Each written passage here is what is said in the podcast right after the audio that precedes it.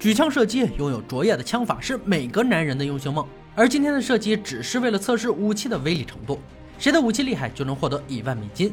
欢迎来到美国最大型的真人比赛——锻造大赛第三季第十三集。大家好，我山哥。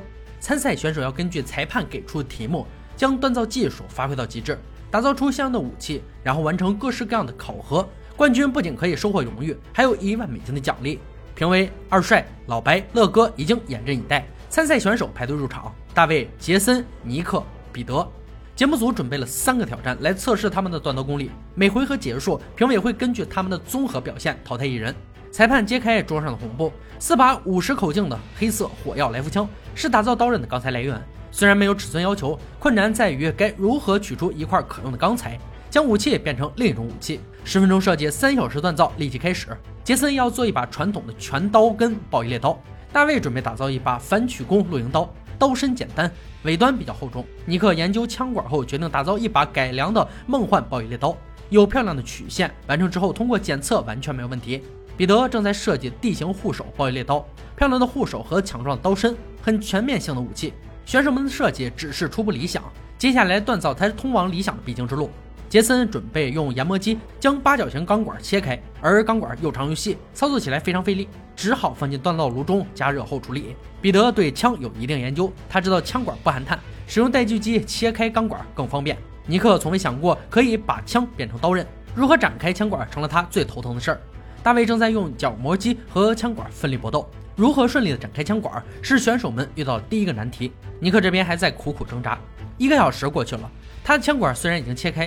就是没办法完全展平，捶打的时候稍微冷却就开始卷边儿，人力捶打已经跟不上冷却的速度，只能尝试使用很少接触的动力锤猛击。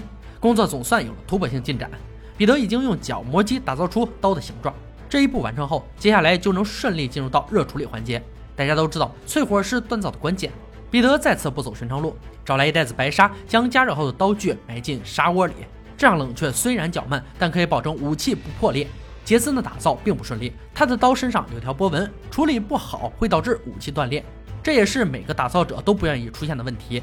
此时只能施加压力将它拍平，然而淬火之后却发现刀身又发生卷曲，只好用腿虎夹住它，稍微施加压力弄直。再次征服困难后，杰森终于觉得自己迎来曙光。大卫在捶打的时候发现，整个刀体完全没有了最初设计的样子，更像一把库尔克刀。事已至此，只能将错就错。而库尔克的刀打造更复杂一点。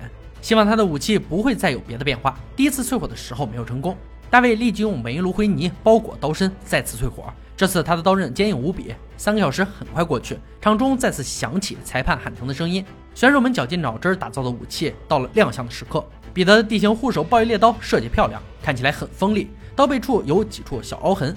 尼克的梦幻暴雨猎刀刀型处理的不错，但刀身上下都有一条皱痕。杰森的刀虽然打磨的很漂亮，但还是能看出冷锻的痕迹。很幸运，只出现在把手上。大卫临时改的库尔克刀用的材料不多，刀打造很宽，同时也比较薄。选手们的刀或多或少都有些瑕疵。评委们慎重讨论后决定淘汰尼克。虽然他刀型很有看点，但是刀尖的两道裂痕让评委们对他的刀结构性产生怀疑。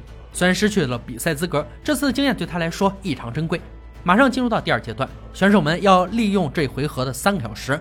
替刀身安装把手，简化前面遗留的问题，使它们变成真正的武器。本次刀柄制作要求，现有材料结合枪的零件完成。锻造结束将接受砍靴子和割开消防水管检测。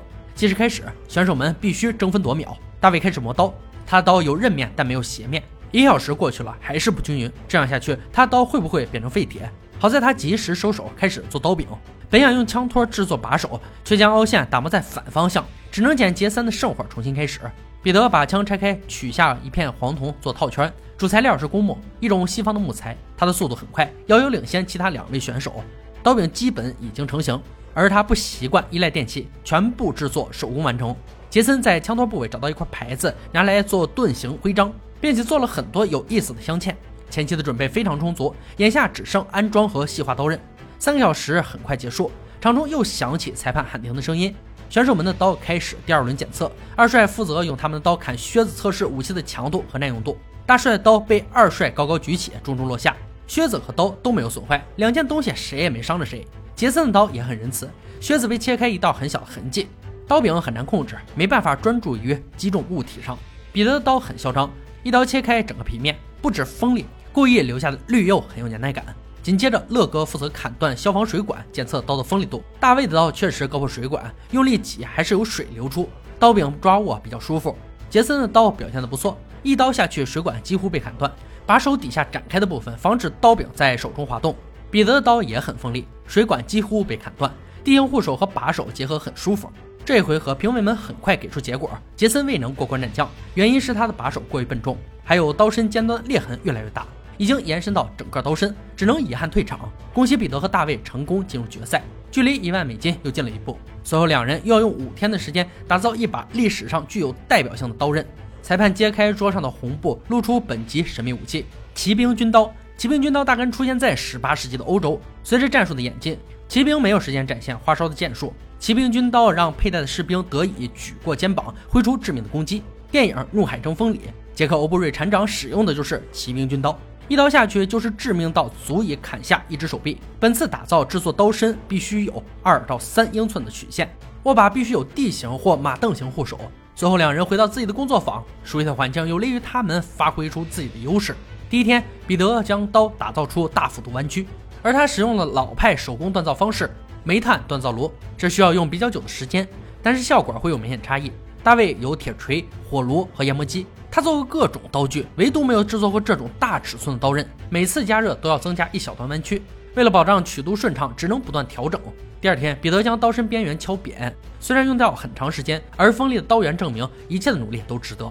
本来可以顺利进入到淬火阶段，他的刀却发生了折断，两天的时间彻底白费。而刀匠的精神就是不轻易放弃。重新开始做一把新刀，希望他的时间够用。第三天，大卫已经完成了粗锻，随后用喷枪塑造曲线的时候，刀刃进入水中就发出裂痕声。果然，他刀已经满是伤痕，轻磕下断成碎片。两位参赛者为幸免，都要从头再来。彼得已经重新打造一把刀，握把的材料是核桃木，将其做成螺旋形。刀身经过特殊药水处理，看起来历史悠久。大卫也在最后一天迎来新刀淬火，地形护手的尺寸过大，无法安装。反复调制后勉强完成。这把刀虽然做工粗糙，但绝对是破坏型武器。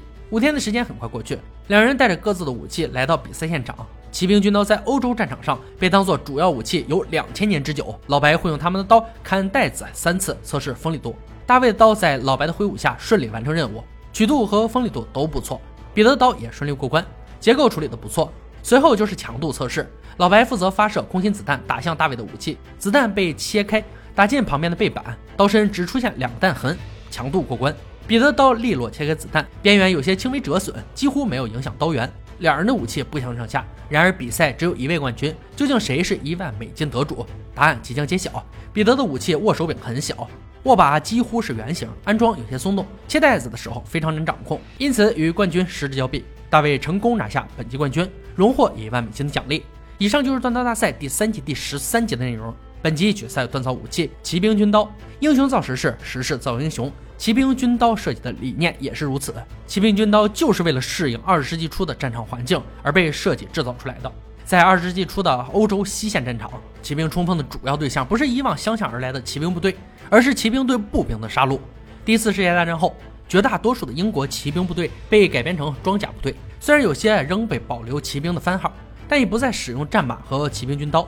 只有少量真正意义上的骑兵以皇家仪仗队的形式保留了下来。如今，在英国很多礼仪场景中，仍然可以看到骑兵军刀的身影。导演斯皮尔伯格于2011年上映的电影《战马》中，英国骑兵部队所使用的正是骑兵军刀。由此可见，骑兵军刀在战争时期的不可替代性。好了，今天解说就到这里吧，我们下期再见。